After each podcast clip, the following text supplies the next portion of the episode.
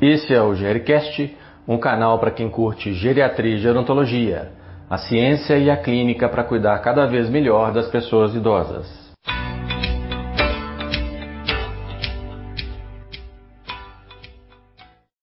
Olá pessoal, aqui quem vos fala é Estevão Vale, médico geriatra da Mais 60 Saúde. As doenças neurodegenerativas são a maior causa de incapacidade do mundo e a doença de Parkinson é a segunda causa mais frequente, só perdendo para a doença de Alzheimer. Para marcar a Semana Mundial da Doença de Parkinson, vou destacar aqui 10 grandes desafios na abordagem geriátrica e gerontológica dessa condição. Essa é uma doença essencialmente do idoso, sendo incomum antes dos 50 anos. Primeiro desafio: aumento na prevalência. O estudo publicado em 2018 avaliou as tendências de prevalência, incapacidade e mortes para a doença de Parkinson em vários países, inclusive utilizando padronização por idade, características sociodemográficas, renda, educação e fertilidade. Quando ele compara as prevalências da década de 1990 com 2016, é notório observar que a prevalência da doença de Parkinson eu vou chamá-la de DP daqui para frente. Então, a prevalência da DP aumentou 2,4 vezes. Fato não totalmente justificado pelo envelhecimento dessas populações. Isso impactou em mais de 200 mil mortes e 3,2 milhões de DALES, que são anos de vida perdido com incapacidade. Esse resultado foi mais de 2,5 vezes o que era encontrado em 1990. As razões para esse aumento de prevalência se devem a um maior reconhecimento do problema, também a uma maior sobrevida das pessoas com DP, também possivelmente a fatores ambientais. Aventa-se se pesticidas, solventes e metais pesados possam aumentar o risco, sendo esses fatores mais evidentes nos países mais desenvolvidos. Outra razão ainda pouco compreendida é a associação de tabagismo com menor risco de surgimento de DP a redução do número de fumantes também poderia contribuir para o aumento da prevalência dessa condição. Segundo desafio: sintomas que antecedem a doença motora. O estudo de manifestações prodrômicas da DP avançou bastante na última década. Várias coortes têm demonstrado a relevância dessas manifestações, que em última análise podem auxiliar na detecção precoce e na busca de tratamentos que modifiquem a doença. A manifestação frequentemente mais encontrada são aquelas que se relacionam ao distúrbio do sono na fase REM, que cursa com movimentos involuntários durante essa fase. É como se a pessoa atuasse durante o sono, podendo ficar agressiva, cair da cama, gritar, chutar ou bater no companheiro e na companheira. Outra característica marcante é a perda do olfato, presente em quase 90% dos pacientes com DP. Muitos já consideram que a alteração da olfação é um sinal cardinal. A perda do olfato pode anteceder as manifestações motoras em 4 a 6 anos. Depressão e ansiedade são condições também detectadas em vários estudos em diferentes regiões, antecedendo em vários anos a DP. Também relevantes são as alterações funcionais do trato gastrointestinal, sobretudo a constipação. Todas essas manifestações antecedem, mas também são frequentes quando os sintomas motores estão estabelecidos. Nenhuma dessas condições é específica, se presente isoladamente, mas a associação delas pode apoiar o diagnóstico precoce. Terceiro desafio: sintomas não motores. Os sinais cardinais da DP são o tremor, a rigidez muscular, a bradicinesia e a instabilidade da marcha. O quadro motor era até recentemente o dominante para fins diagnósticos, como protótipo da deficiência dopaminérgica. No entanto, cada vez mais se verifica que se trata de uma degeneração multissistêmica. É por isso que muitas vezes os sintomas não motores são tão proeminentes. Sintomas de disfunção cognitiva, alterações vesicais, redução do olfato podem estar associados à redução de acetilcolina quadros de depressão e ansiedade com disfunção serotonética e noradrenérgica. Sintomas psicóticos podem se associar à disfunção serotonética associada à disfunção dopaminérgica. Quando passamos a considerar com mais cuidado os sintomas não motores, que são muito frequentes na população geriátrica, estamos considerando não só a busca por mais qualidade de vida para esses pacientes, mas também abrindo uma perspectiva nova em termos de pesquisas sobre a patogênese e a progressão da doença. Quarto desafio: diagnóstico.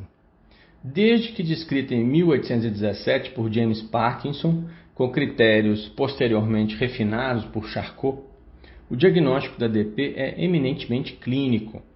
À medida em que a experiência clínica é disseminada, mais médicos conseguem identificá-la.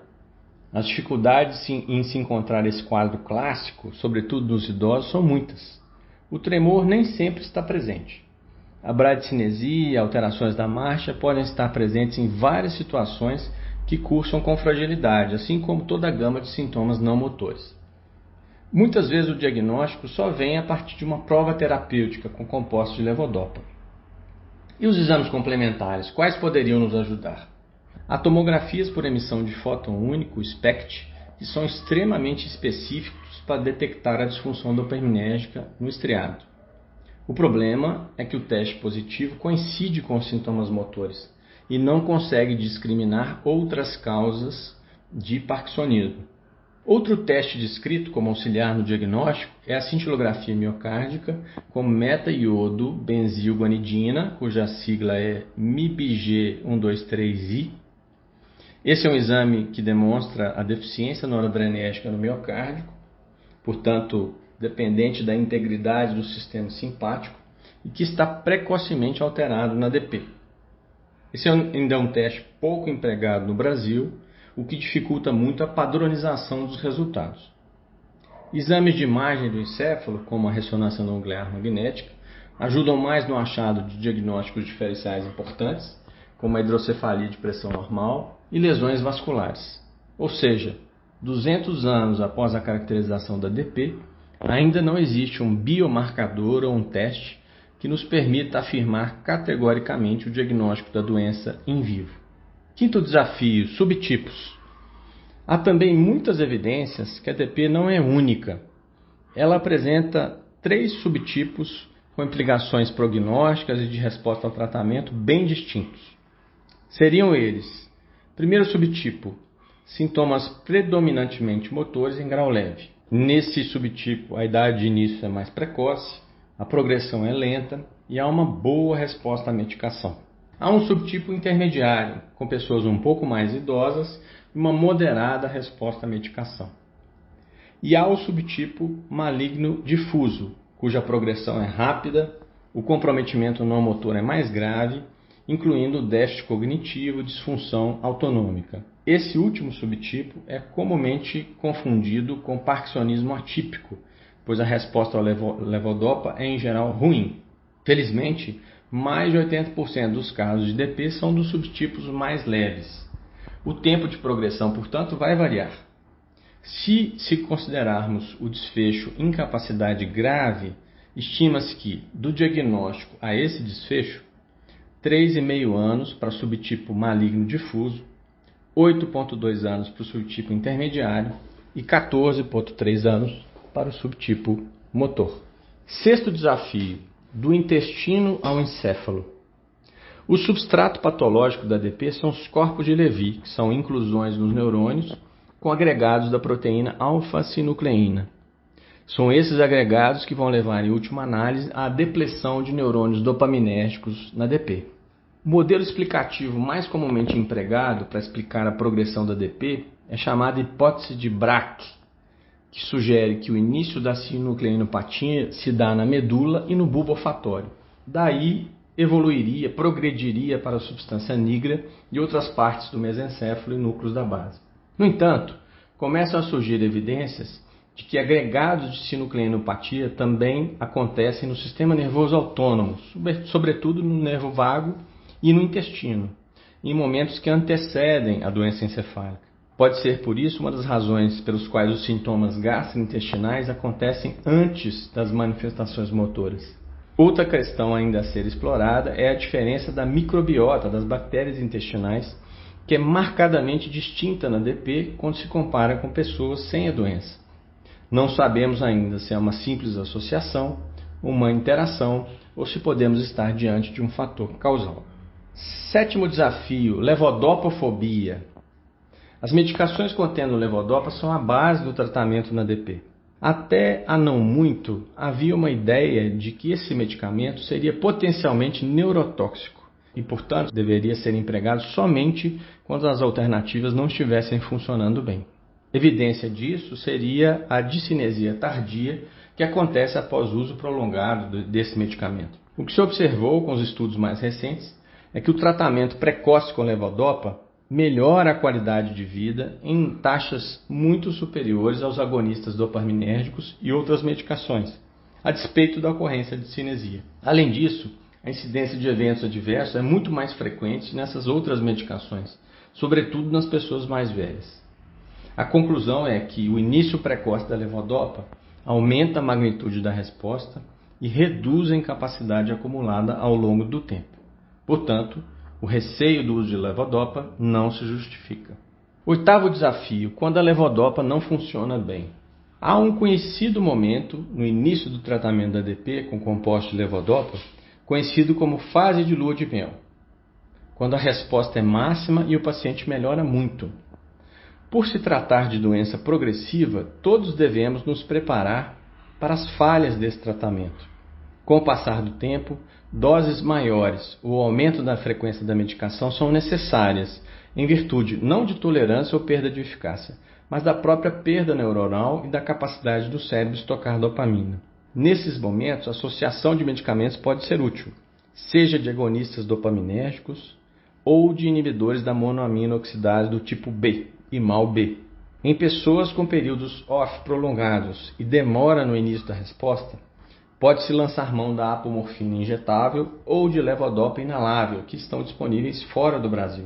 Outra apresentação da levodopa é sua forma interal, que pode ser empregada em caso de flutuação motora significativa.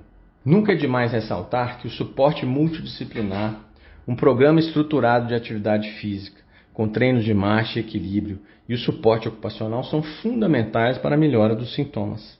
Entretanto, as fases mais avançadas da DP cursam com mais períodos off, momentos de intensificação dos sintomas, discinesia, comprometimento cognitivo, apatia, sonolência, disfagia, disartria, quedas e dependência funcional. Nesse estágio, as medicações têm pouca ou nenhuma função, já que a disfunção transcende as vias dopaminérgicas. Nono desafio: tratamentos cirúrgicos. A estimulação cerebral profunda é um procedimento cada vez mais estudado e é indicado em casos de discinesia ou tremores graves, ou quando há uma intolerância significativa à terapia medicamentosa. Consiste no implante de eletrodos, que pode ser uni ou bilaterais, no núcleo subtalâmico ou no globo pálido interno. Esses eletrodos são ligados a uma bateria que é colocada no tórax como um marcapasso. Há meta-análises que apontam a melhora sintomática importante dos pacientes tratados. A técnica, no entanto, tem limitações importantes. Funciona menos em pacientes com 75 anos ou mais, funciona menos na vigência de déficit cognitivo ou quando o levodopa teve uma resposta ruim. O tratamento cirúrgico deve ser reservado a centros de referência com times multidisciplinares dedicados ao tema. Décimo desafio: demência na DP. O prejuízo cognitivo na DP é notório à medida em que o portador ou portadora da doença envelhece. A incidência é seis vezes maior do que na população geral. Caracteristicamente, cursa com lentificação psicomotora, disfunção executiva das funções visoespaciais. A memória é prejudicada mais pela limitação da evocação, que é a estratégia frontal, do que propriamente do armazenamento. Há duas grandes dificuldades diagnósticas. Primeiro, a possibilidade de coexistência da ADP com a doença de Alzheimer, como se evidencia na redução de beta-amiloide 42 no líquor, também na ADP. E segundo, na sobreposição da ADP com demência por corpos de Levy. O marcador temporal, se o parkinsonismo vem antes da demência, é DP. Se vem junto, é demência por corpos de Levy, é bastante limitado. Faz mais sentido pensá-las como integrantes de um espectro dentro de um grande grupo das sinucleinopatias, já que conjugam características clínicas, genéticas e patológicas. Do ponto de vista terapêutico, apenas a rivastigmina mostrou algum benefício sintomático, ainda discreto, com nenhum efeito na evolução do quadro. Gostou desse podcast? Compartilhe com seus amigos, com seus colegas, deixe seus comentários para a gente aprimorar cada vez mais esse espaço. Um abraço e até a próxima.